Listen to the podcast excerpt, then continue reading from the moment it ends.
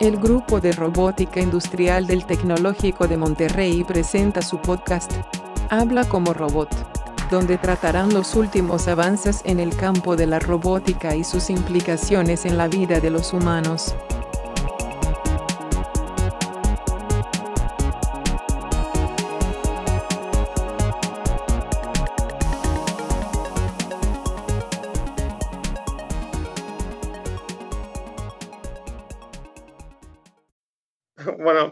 Este, nosotros somos el equipo Sony.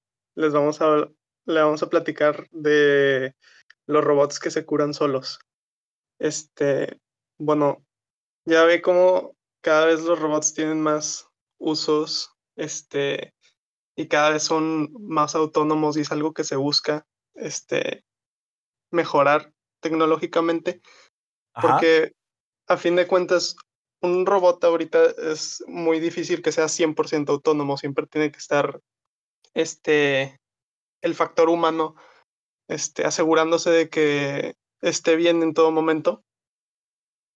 Y eso podría ser un avance muy grande que se reparen solos. Este, y así se pueden reducir los costos, los desechos electrónicos, los robots serían más longevos. Este, es un nuevo tema el que si hay una falla, el robot la detecte y, y se mejore a sí mismo, ¿no? Este, a ver, este sí me da mucha, mucha curiosidad, te iba a decir, o sea, que se reparen solos. Supongo que eso se va a tratar, ¿verdad? O sea, de, de en qué grado se pueden reparar solos, porque hay un montón de cosas que pueden pasar mal, ¿no? Claro, sí. De, eso vamos a platicar un poco más adelante. Ah, excelente, muy bien. Entonces yo le quería platicar, o sea, cómo eso se y desde muchas áreas del conocimiento, en esta robótica en la que nos vamos a enfocar hoy. Pero este, todo esto comenzó este, incluso en, la Segunda Guerra Mundial cuando este, estaban los aviones T-47. Esto se vio desde un punto de vista de control robusto también se puede llamar control tolerante a fallas, este, en el que el, el, avión es obvio que iba a recibir mucho daño, entonces se hace como un control para que se cae el motor, un motor, no pasa nada, que siga volando, se cae un alerón o lo que sea, que siga volando y aterrice. Este, eso desde el punto de vista del, del control. Ahora, este, después se fue mejorando los conocimientos que se tienen actualmente hasta el punto en el que en 1950 en Checoslovaquia este, se hizo la primera computadora con tolerancia a fallas y así esto ha o sea, desencadenado una gran serie de avances que ahora se pueden aplicar en que más adelante le va a platicar mi compañero Gus. Muy bien, entonces, o sea, esta cuestión ya es algo que se ha estado buscando desde, desde hace un buen tiempo, ¿no? O sea, que, que las máquinas, que, que digo, sigue estando también un poquito, no macabro, más bien como futurista, ¿no? O sea, pensar en máquinas que se reparen solas o máquinas que, este, como que también cuando platicábamos el, el capítulo de, de la impresión 3D, ¿no? O sea, que son máquinas que producen otras máquinas, o sea, ya se empieza a, a oír bien futurista este asunto. Sí, sí parece o se presta el tema a, a, ser parte de las historias que podríamos ver en la ficción o tal vez una historia acá muy avanzada de Isaac Asimov, ¿verdad? Pero este realmente es algo, es un concepto que creo que sí va a empezar a agarrar mucha fuerza en los siguientes años, sobre todo por las acciones que se están llevando a cabo como para popularizar esto, este movimiento, por así decirlo, ¿no? Este movimiento industrial, incluso podríamos llamarlo. Este, ah, o sea, ahorita podríamos preguntarnos, ok, ¿quién está investigando realmente estas eh, nuevas como tecnologías? Y realmente es la Comisión Europea quien ahorita está pujando mucho en este proyecto. De hecho, ellos están financiando un proyecto llamado Shero. Este, las siglas vienen de Self Healing Soft Robotics. Y este es un proyecto con tres años de duración y pues le invirtieron tres millones de euros entre las universidades de, de Brille en Bruselas, la Universidad de Cambridge, otra universidad en París que se llama, o el acrónimo es ESPSI, y los laboratorios federales suizos para ciencia de materiales y tecnologías. Entonces, realmente ahorita, o sea, el concepto no es un juego, es realmente algo que hay instancias bastante interesadas, ¿no? En desarrollar esta tecnología. Y profundizando un poquito más en lo que usted nos comentaba, maestro, sobre cómo es que esto funciona. Bueno, aquí está el principio. Básicamente, estos robots parten de los materiales. Los materiales es el centro de esta innovación. Y estos materiales son básicamente polímeros elásticos. Eh, actualmente hay dos métodos en los que los robots se pueden curar a sí mismos. El primero consta de un polímero, como mencioné, que es elástico, que se regenera con aplicación de calor. O sea, por ejemplo, el robot sufre una, mm, no sé cómo decir, una cortadura y entonces está esa abertura en, en, la articulación o en donde sea. Entonces, ¿qué es lo que pasa? El, el material se tiene que calentar y por la forma en que sus eh, enlaces están pues configurados, va al haber calor, se van a empezar a regenerar esos enlaces que se habían perdido y entonces el material en sí pues se va, se va a recuperar, ¿verdad? Entonces vamos a tener, eh, vamos a ver que la estructura pues realmente termina después de unas ciertas horas, tal y como estaba al inicio. O sea, y regresa al mismo nivel de rigidez, ¿no? Supongo, y así este. Sí, sí, sí, sí, eso es lo interesante, porque, o sea, al aplicar calor es como los metales que, o sea, si tú los tratas este, con calor, pues se regeneran los granos, ¿verdad? Es un concepto muy similar aquí con, con, ah, estos polímeros. Oye, ¿no se lo podemos poner a la carroza de un, a la carrocería de un carro o algo así? Eso sería fenomenal. sí, de hecho, este concepto no es particularmente, eh, o sea, no viene como tal de la robótica como mencionó Damián, viene desde mucho tiempo atrás, pero hay otras innovaciones en otras áreas, como por ejemplo el concreto. se había estado hablando mucho de cómo hacer que el concreto, por ejemplo, se regenerara solo, principalmente pues en los edificios, ¿no? Que es algo muy importante. Y bueno, en el caso del concreto, pues lo hacían de otras maneras, ¿verdad? Ahorita en la robótica, esto es lo que más está pujando y no sé si recuerdan, pero les mencioné que habían dos maneras. La primera es esta que les mencioné, aplicando calor. Este, la segunda manera es igual se enfoca en un polímero elástico, pero la ventaja que tiene esta segunda forma es que realmente el robot no necesita de calor o de cualquier entrada, por así decirlo, externa, ¿no? Eh, lo único es que este material es como si fuera una gelatina como tal sólida. Entonces, tan pronto existe una abertura o se quiebra o incluso se parte a la mitad del material, se va a regenerar el, eh, no, es, no explican bien cómo es que el propio material, entre comillas, sabe que se partió, pero se regenera automáticamente. Y no lo explican en el, en el artículo porque supongo que, pues, obviamente es el meollo del asunto. o sea, hay mucho dinero de por medio. No, no lo explican porque ahí está, ahí está el fruto de la investigación, ¿no? No van a andar dando gratis ahí los datos. Exacto, sí. Oye, pero pregunta, ¿no hay, hay así como, como alguna muestra o, o porque estás haciendo referencia a un artículo, ¿no? O sea, donde pudiéramos ver qué, este, cómo se comporta eso, porque se me hace que se ha de ver bien increíble, ¿no? Claro, sí. Este artículo del que hablo es un artículo publicado por la asociación IEEE. Seguramente lo conoce usted, maestro. Sí, claro, claro. Ajá. Eh, entonces el artículo, pues obviamente lo compartimos para que ustedes lo puedan ver. Sí, ándale, por favor, ahí en las notas de los episodios nos, nos, nos lo pasan para, para checarlo, porque sí se oye, se oye bien Terminator, oye, hablando de. Está, muy Terminator, sí. De hecho, sabes que me está recordando mucho también al episodio que tuvimos de los robots flexibles, que no sé si por ahí tenga más o menos que ver o son dos aplicaciones distintas. Sí tiene más o menos que ver, porque hay, hay aquí algo muy interesante. Este, uno de los principales problemas con este tipo de robots es que, por ejemplo, ahorita no existe una, una manera de detectar eh, para el usuario que sea roto o que tiene una abertura el robot. O sea, el material lo sabe, pero el usuario probablemente no lo sepa. Por ejemplo, en el primer caso, donde el polímero sí necesita ser calentado, pues en algunas ocasiones eh, todavía se está debatiendo si, por ejemplo, el robot sea capaz de detectarlo y automáticamente él se vaya a una estación de calor o si el usuario sea el que tenga que proporcionarle el calor, ¿verdad? Entonces, lo que se está desarrollando ahorita para solucionar esto es diseñar sensores conductivos que sean flexibles tal y como lo vimos con el capítulo anterior, ¿verdad? De los ah, robots flexibles. Ah, ok, excelente, muy bien. Sí, sí, sí. Y uno, unos, por así decirlo, para meterle números a esto que estamos comentando, em, eh, con este segundo método de los polímeros elásticos que se regeneran sin necesidad de aplicar calor, este, el, el experimento que se realizó es literalmente cortar una, uno de los dedos de una mano robótica con este material que se hizo y pues se registraron las, las recuperaciones, los porcentajes de recuperaciones después de, de varios eh, días, ¿no? Y esta es una de las principales contras de esta tecnología, pues va a tomar tiempo en regenerarse completamente la pieza. Por ejemplo, después Oye, pero de es como tres si fuera días- una, como si fuera una cicatriz, ¿no? es como si fuera una cicatriz, exactamente. Wow, qué Sí, chido. o sea, eh, pues el cuerpo también hace lo suyo, ¿verdad? Pero sí le toma tiempo. exacto, exacto. Entonces, en este caso, después de tres días existe un 62% de recuperación.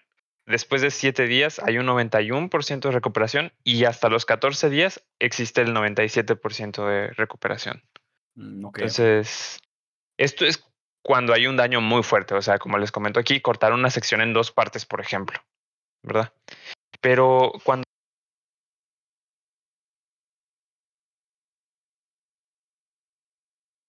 Ay, creo que se trabó un poquito. Gustavo, ¿sigues por ahí?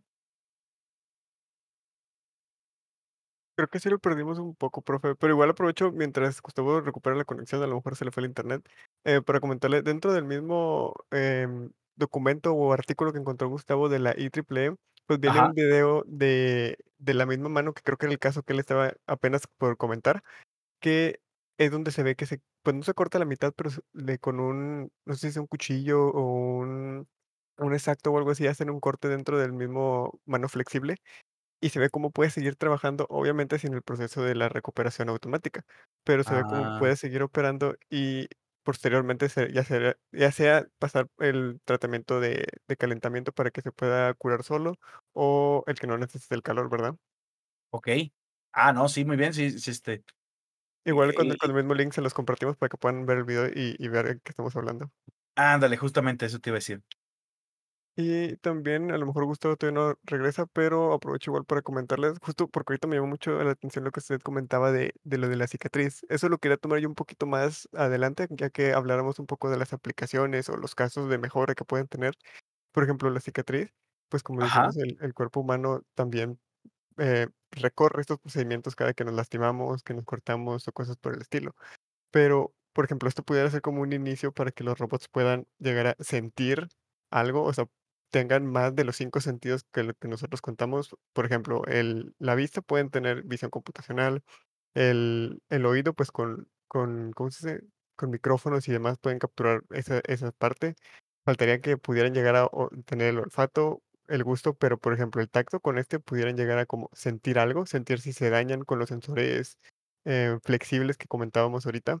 Ajá. eh, y pues pudiera llegar a ser como un- una ventaja, poder llegar a tener ce- esa tecnología en algún robot así normal. Pero pues también puede, como dijimos, suena como a una película de, de ciencia ficción, ¿verdad? De que los robots pueden llegar a tener, lo- ser igualitos que un ser humano y pudieran realizar las, las cosas mejor, ¿verdad? Sí, y, y fíjate, o sea, también para, para que no quede todo el tema nada más en, en algo macabro, ¿no? Sino pudiéramos pensar en, o sea, ahora que lo mencionas, este, en las prótesis también, en las prótesis robóticas. Este, esto podría ayudarle a una persona a tener incluso piel que se sintiera como real, o sea, que se tuviera la capacidad de autorrepararse, este, y pero que tuvieras tu, este material cubriendo tu prótesis de manera que no se viera este robótica, si no fuera lo que quisieras, y que también más o menos tuviera la funcionalidad de la piel, lo cual pues le ayudaría, o sea, si fuera accesible, pues creo que sería muy padre para muchas personas que desgraciadamente pues hayan perdido algún miembro, ¿no? Exactamente, y aprovechando eso mismo de la accesibilidad, eh, pues cuando estaban haciendo la prueba esto de los Shiro o el Self-Healing Soft Robotics, mencionaban, creo que el líder desarrollador de una de las universidades eh, redactaba algo así en una entrevista que le hicieron de que ellos para hacer la prueba y hacer su, su mano de prueba inicial, les costó relativamente caro porque nada más solicitaron 100 gramos o una cosa por el estilo de, de dicho polímero del plástico. Claro. Entonces, pues obviamente el prototipo no salió barato, pero menciona que después cuando invirtieron más en, en realizar más prototipos utilizando el mismo material, el costo sí se abarata bastante. Entonces, pues quizás en un futuro, en un, no sé, 5 o 10 años, poder tener prótesis con este mismo concepto, pues pudiera ser relativamente accesible para pues, las personas que estén en, en la necesidad de adquirirlo, ¿verdad? Sí, estaría increíble. Qué padre. Y bueno, si gusto podemos pasar un poco más a las aplicaciones, donde eh, logramos encontrar muchos ejemplos de estos em, robots, robots que se curan solos pueden ser utilizados. Como por ejemplo, muchos de- decían de que eh, actualmente, a día de hoy, se utilizan en dos áreas específicas. Mencionaban mucho en el manejo de frutas y verduras. Nosotros suponemos que es más que nada por el hecho de que, pues, manejar cualquier alimento así, si, no sé, si lo aplastas de más o si no está maduro y, y lo tomas de tal manera, pues eh, no, no termina siendo eh, un buen producto. Pues por eso se estaban utilizando este tipo de robots para aprovechar la flexibilidad y más que nada la flexibilidad sí por el hecho de ser eh, con un polímero y no tanto con un robot convencional que pues no sé, de acero o de algo así pudiera aplastar de, de una manera no apta eh, estos elementos. Qué, qué loco, ¿no? Este. Sí, está, está, está interesante. Ok, ¿y qué, qué más en. Eso no es tanto aprovechando el que se curen solos, sino es aprovechando, pues, las mismas características físicas del polímero. Ah, Y claro, otro la caso flexibilidad. ujú, otro caso que que encontramos fue que se utilizaban en procedimientos sencillos, entre comillas, de de procedimientos quirúrgicos, perdón. O sea, en alguna operación así, no sé, que si si tuviera que hacer una incisión en alguien, eh, por algún motivo que tenga que ser muy, muy precisa, pues, este robot pudiera aprovechar sus características para ser el que corta pero sin sustituir al cirujano, ¿verdad? O sea, trabajar como un cobot en conjunto con alguien más, que, pues, en la parte de la ética, que creo que fue hace 2 episodios que otro equipo mencionó eso, eh, pues, desde mi punto de vista es una ventaja por el hecho de que no es este robot no se intenta tanto como para reemplazar un trabajo, sino para complementarlo, que, pues, hasta cierto Ah, punto claro. es una muy buena idea de, pues, facilitar los procedimientos y no no perjudica ni social ni económicamente a las demás personas, hablando de la ética, ¿verdad? Y la idea sería, este, o sea, que ese robot, este tipo de robots también pudieran entrar a este ámbito por lo mismo, por lo de las frutas, o sea, porque mm, al ser flexible puede que no vaya a dañar algo, o cuál es cuál es la idea. Exactamente. Eh, de las cirugías lo que encontramos es que otra de las ventajas de este robot que se cura solo es que, pues como hasta cierto punto es un robot, aprovecha las, las características físicas del material y eh, puedes evitar que choque con personas o, o dañe a alguien más utilizando los elementos que tenga que estar eh, pues eh, utilizando, vaya. Ajá, Eh, y pues puede convivir de manera más natural con alguien más, porque por ejemplo, eh, si hemos visto las, los procesos de manufactura donde se utilizan robots de 6 grados de libertad o cosas por el estilo, la, la jaula donde está el robot, pues por lo menos es una jaula, porque nadie puede acercarse, porque un movimiento veloz del robot pues puede lastimar a alguien y uno como estos, dadas las, eh, pues, las propiedades del, material, no, no tendría esa desventaja, ¿verdad? Supongo que también por ese mismo lado puede aprovecharse dentro de de las cirugías. Ah, ok, ya, ya, perfecto. Sí, porque, porque este concepto precisamente que, que lo mencionaste, ¿no? De los, de los cobots, que es este, robots de, de colaborativos que puedan trabajar junto con humanos, pues sí lo hemos visto, creo yo, en, el ambiente industrial, pero supongo que, que esta cuestión de los materiales flexibles, autorreparables, lo hacen más amigable también para hacer un cobot dentro del ambiente médico, ¿no? Es lo que estoy entendiendo.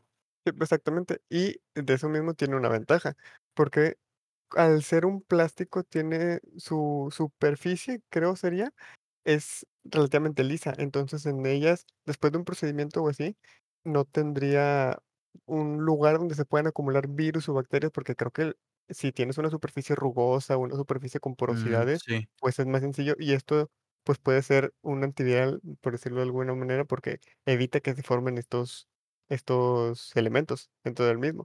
Entonces, pues pudiera ser una ventaja. E igual con esto dentro de lo de las frutas y las verduras.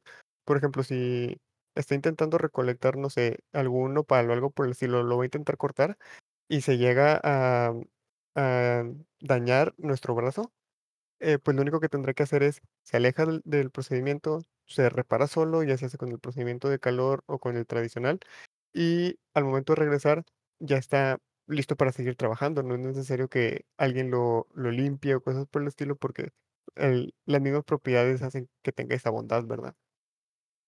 Oye, y al rato que nos toque ver así un robot despachando ahí la verdura en el súper, ¿no?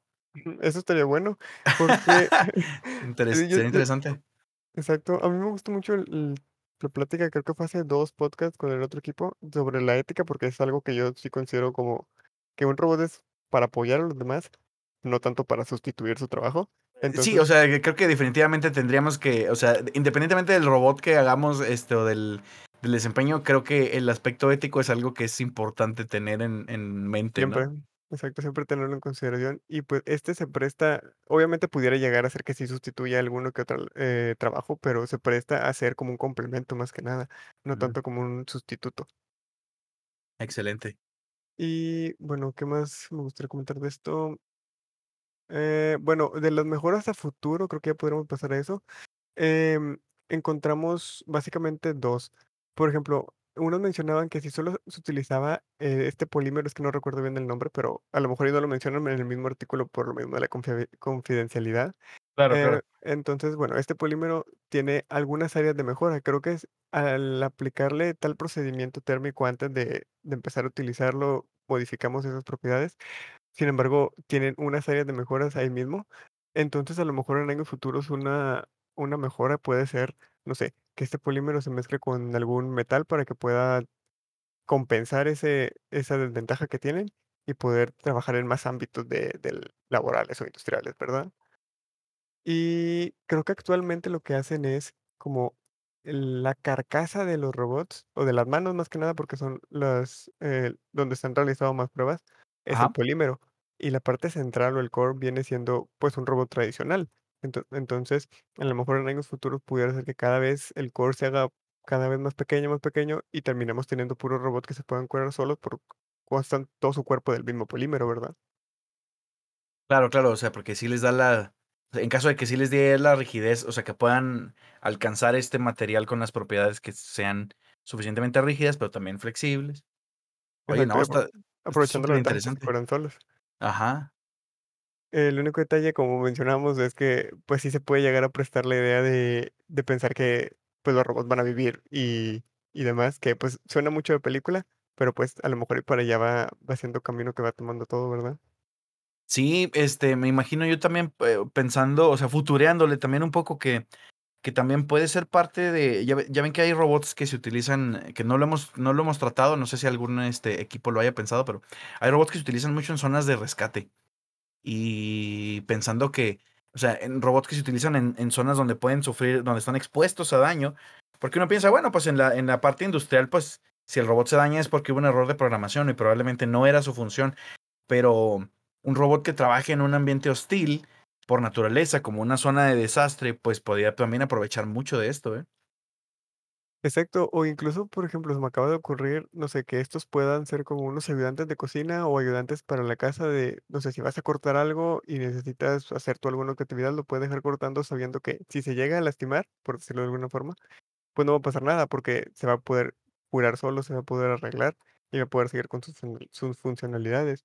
O si con un ambiente hostil, así como en un rescate, si se llega a raspar con, no sé, con alguna rama, algo le llega a pasar eh, intentando rescatar a una persona o algún ser humano, pues eh, nada más termina la misión y vuelve asustado, o sea, asustado de recuperación.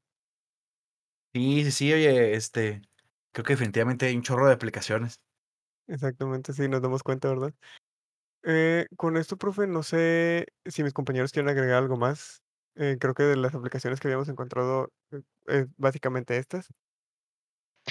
Yo quizás podría agregar ahí, primero que nada, una disculpa. Hace rato se me fue el internet, no sé por qué, pero bueno. No, no te lo preocupes, segundo- Gus. Dale, dale.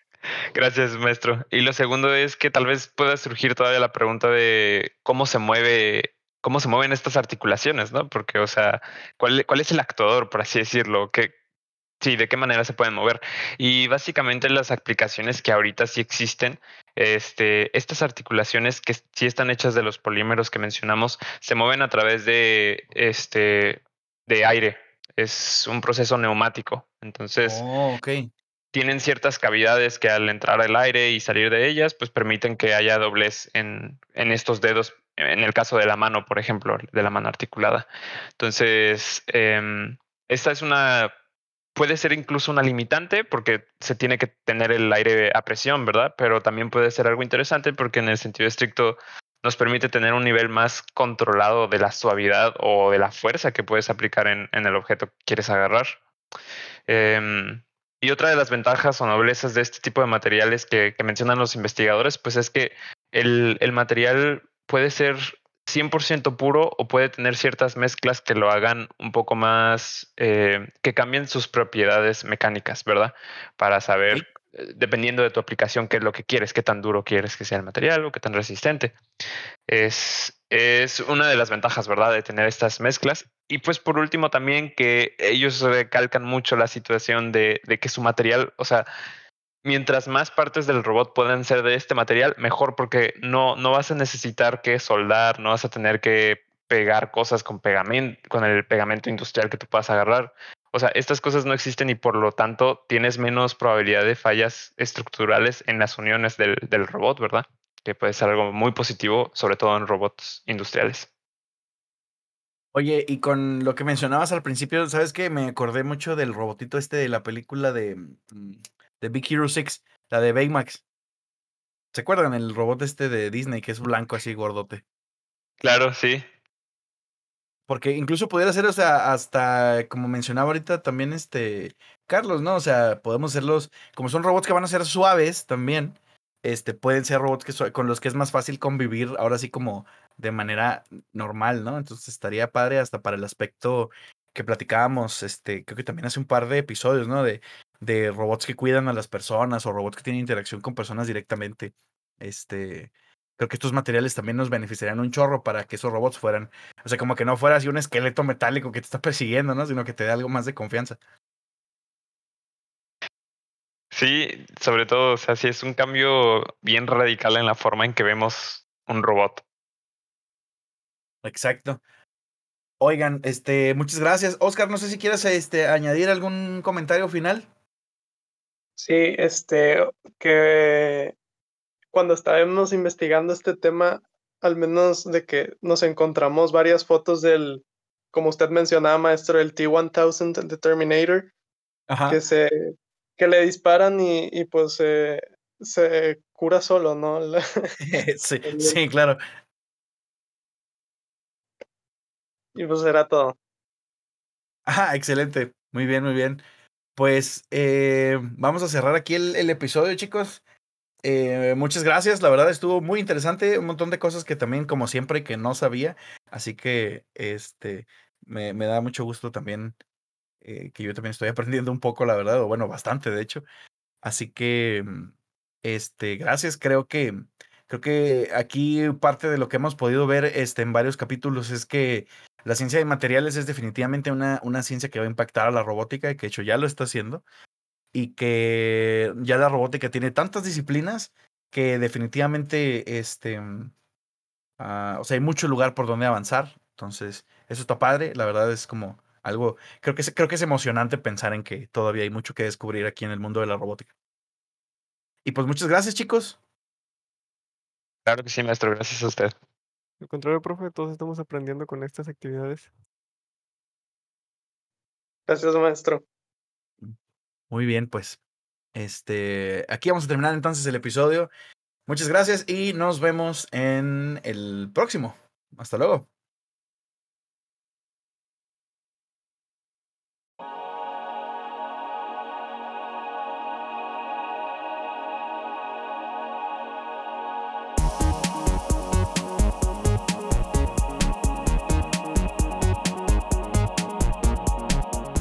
Hemos llegado al final del capítulo.